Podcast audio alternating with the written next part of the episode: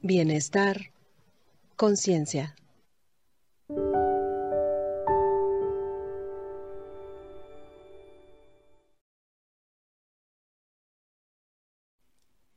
Desaprendizaje para el bienestar.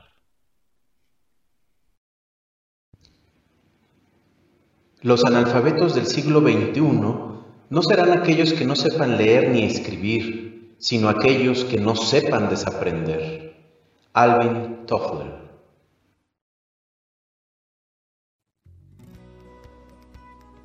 Definición de desaprender. Toda acción relacionada con revisar tus convicciones, hábitos y formas de hacer y modificarlas por unas nuevas.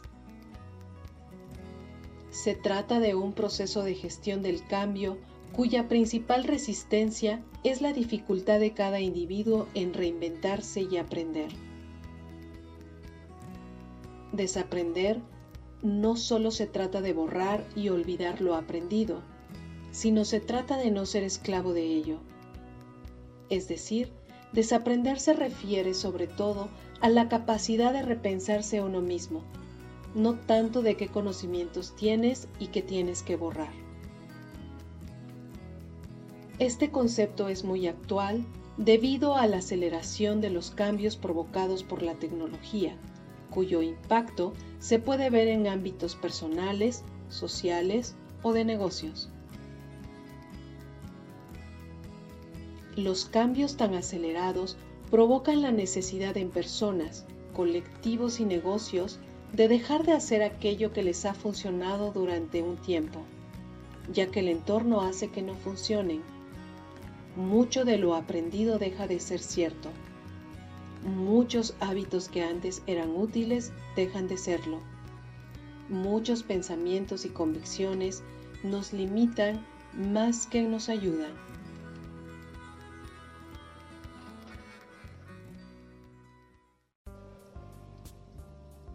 Proceso de desaprendizaje. El proceso de desaprendizaje se realiza en tres pasos. 1. Introspección. Identificación de aquellos elementos que te hacen ser como eres. Hábitos, costumbres, creencias y convicciones. 2. Identificación. Seleccionar los elementos a concretar cuando lo seleccionas, ya has iniciado un proceso de concientización. 3. Proceso de cambio. Conseguir cambiar es un proceso complejo. Los humanos somos seres de hábitos. Es la importancia de que se complemente con éxitos que se deben dar en los requisitos para el cambio.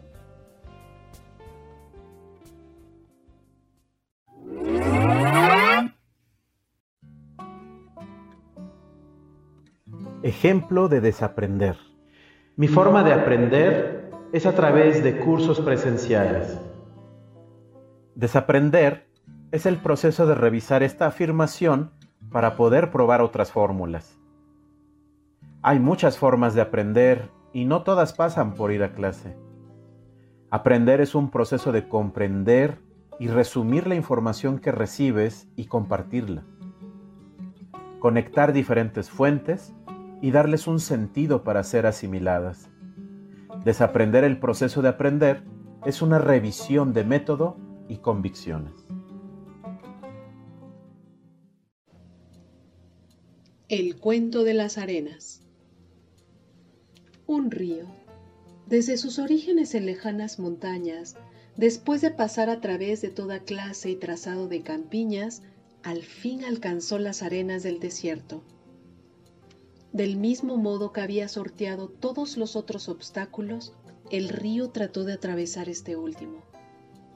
Pero se dio cuenta de que sus aguas desaparecían en las arenas tan pronto llegaba a estas. Estaba convencido, no obstante, de que su destino era cruzar este desierto, y sin embargo no había manera. Entonces una recóndita voz, que venía desde el desierto mismo, le susurró,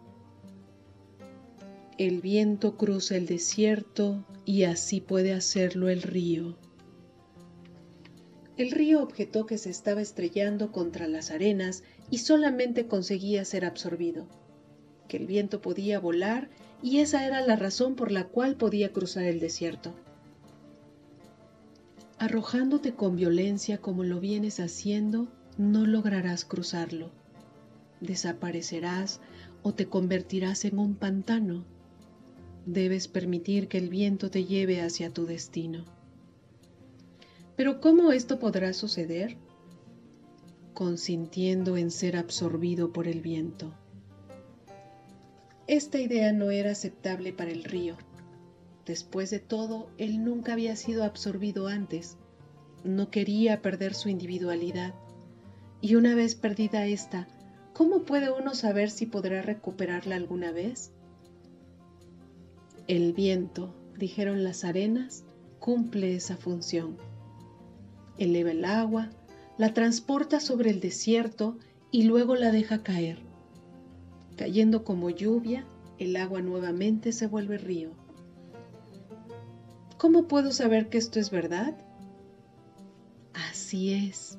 Y si tú no lo crees, no te volverás más que un pantano. Y aun eso tomaría muchos, pero muchos años. Y un pantano ciertamente no es la misma cosa que un río. Pero no puedo seguir siendo el mismo río que ahora soy. Tú no puedes en ningún caso permanecer así, continuó la voz.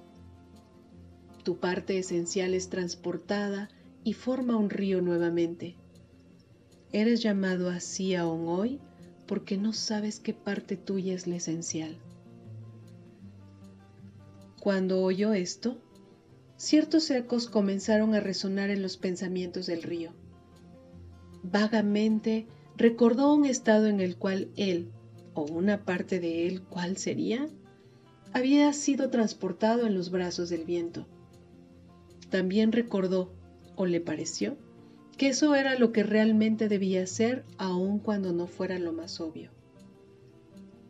Y el río elevó sus vapores en los acogedores brazos del viento, que gentil y fácilmente lo llevó hacia arriba y a lo lejos.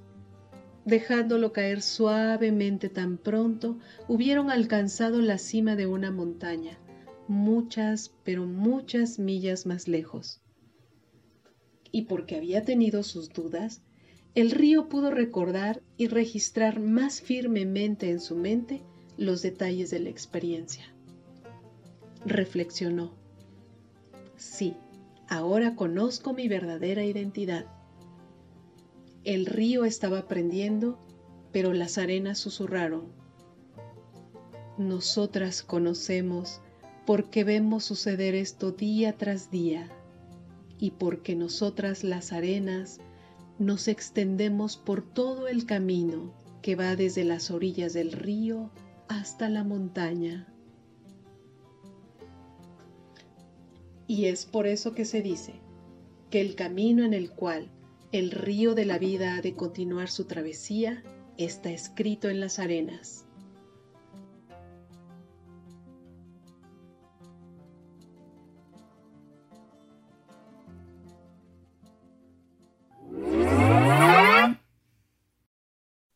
Hola Vi, ¿cómo estás? Hola, hola Fer, mucho gusto de verte. Gracias, igual.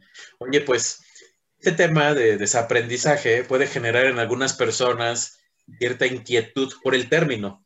Quizás no es tan conocido popularmente, pero en este ejercicio que hicimos eh, durante todo el capítulo, eh, me salen muchas reflexiones, pero creo que a ti también, ¿no?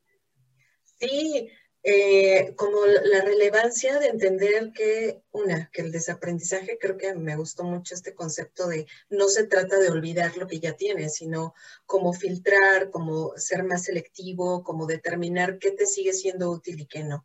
Eso en un sentido para mí fue como significativo. Y lo otro es como prestar atención a estas cosas que nos van a propiciar un desarrollo interno, ¿sabes? O sea, es decir, em, como que aunque haya condiciones externas que van determinando qué conocimiento puede ser útil o no. Es decir, hoy, hoy hay una temporalidad del conocimiento, todo caduca muy rápido. Sin embargo, eh, lo más rescatable es justo lo que trabajas de manera interna. Y, ahí creo que hay una también transformación y un desaprendizaje en el sentido de darte cuenta en qué estás modificando y cómo volver a, ponerte en el riel para, para seguir creciendo como persona y estar bien, ¿no?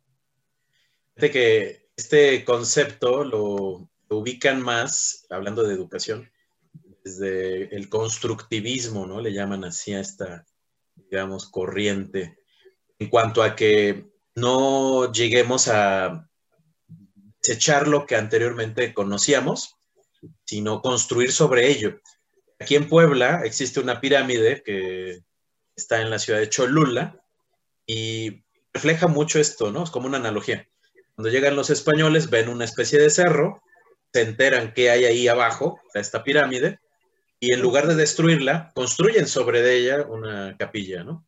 Y ahí está la analogía de este tema de desaprender, entre comillas, ¿no? Con todo el respeto a las creencias religiosas.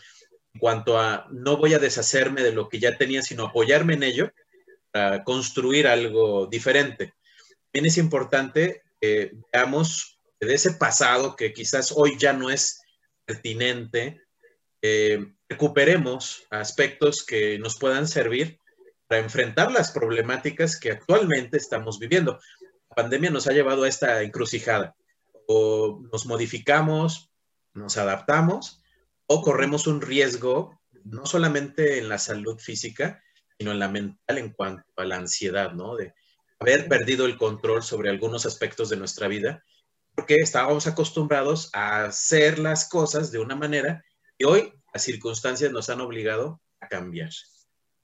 Oye, pero entonces también eh, sería importante pensar que necesitamos tener cierta flexibilidad para saber qué sí puedes utilizar ahora y qué no. Y precisamente de este proceso de adaptación del que estás hablando, eh, nos permite recuperar conocimientos previos y luego adecuarnos a los nuevos, a, adaptarnos a las condiciones actuales, que justo ahorita que estamos atravesando esta crisis, eh, nos ha permitido, eh, yo he escuchado varias historias, que también es recuperar fortalezas, también es recuperar los recursos que, que, nos están haciendo sostenernos en la vida y que eso también implica el reaprendizaje. E-, esa es una muy buena reflexión en cuanto a que existe aprendizaje, desaprendizaje, reaprendizaje, es correcto.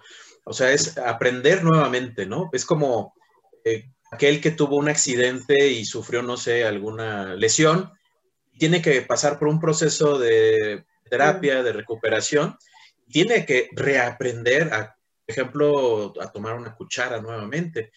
La vida emocional también nos pasa quienes de pronto tienen que sufrir, o más bien sufren una ruptura en matrimonio y se deja de confiar, por ejemplo, en este tema de las relaciones, es reaprender, ¿no? A convivir como pareja.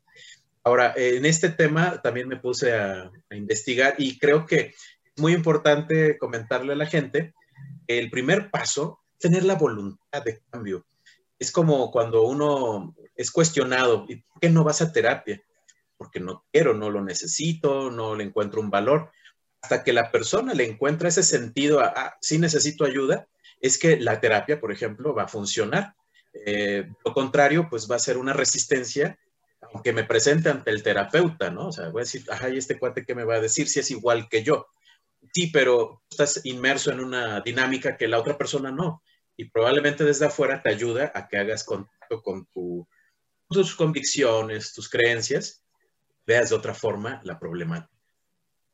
Exacto, sí. Pues yo quiero eh, como también ir concluyendo mi participación respecto al cuento que habla precisamente esto del reaprendizaje, de retomar lo que ya sabes, de ir a lo esencial, porque cuando nos refiere esta necesidad que tenemos de hacer cosas, pero que lo queremos hacer desde lo que somos en este momento. Y cuando nos permitimos transformarnos o dejarnos llevar por los otros elementos que nos ayudan a la transformación, lo conseguimos. Y entonces, esa, esa parte a mí me gustó mucho del cuento porque entonces dice que cuando tú te adaptas, cuando tú te dejas llevar un poco por, por cómo se están acomodando las circunstancias para tu transformación, seguro que vas a encontrar una parte esencial de ti. Es un principio también del mindfulness que hemos hablado anteriormente, ¿no? El fluir, no necesariamente resistirse. Bueno, ya para concluir mi participación también, eh, hay algunos requisitos básicos para empezar un cambio y uno de ellos, además de tener la voluntad o el sentido de urgencia, porque también es necesario reaccionar a urgencias, empezar por cosas fáciles y no querer cambiar todo de un solo golpe, eh, sino gradual, gradualmente. Ser también muy específicos en lo que quiero cambiar, ¿no? Es cuando te dicen, eh, ¿y cómo estás? Pues bien, ¿qué es bien? No sé, o sea, ¿qué quieres cambiar? Ah, bueno, en particular no me gusta cómo reacciono ante ciertos comentarios. Bueno, específicamente, ¿qué comentarios son los que te llevan a reaccionar de esa manera, ¿no? Enfocarnos también en cosas posibles, no necesariamente eh, pecar de soñadores, porque eso nos puede frustrar al no poder llegar a, a ese cambio deseado, ¿no? superar la resistencia, que normalmente nuestro cerebro también nos va a decir, no busques otro camino, si ya sabes y ya has tenido éxito antes, ¿para qué le haces, eh, digamos, una modificación a estos hábitos? Un punto bien importante también es buscar apoyo, y no solamente de un profesional o una profesional, sino en la comunidad en la que participamos, la familia, los amigos. Es bien importante sabernos apoyados y darnos cuenta que el foco es eh, de este cambio, debería estar en el beneficio, no solamente en el proceso, sino al final qué es lo que yo quiero, digamos, como disfrutar, obtener, ¿no?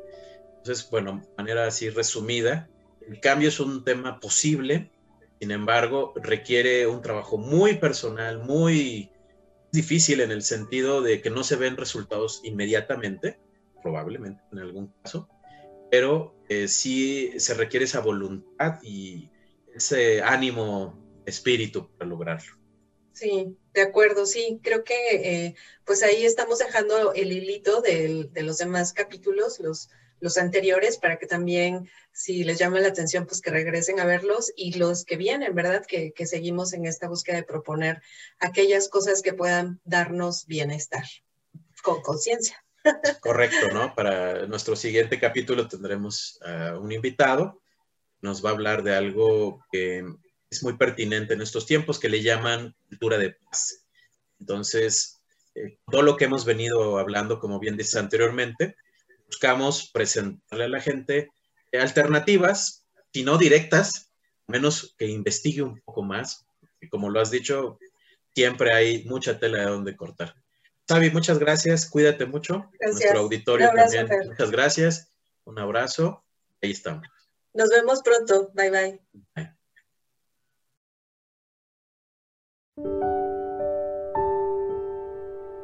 Bienestar, conciencia.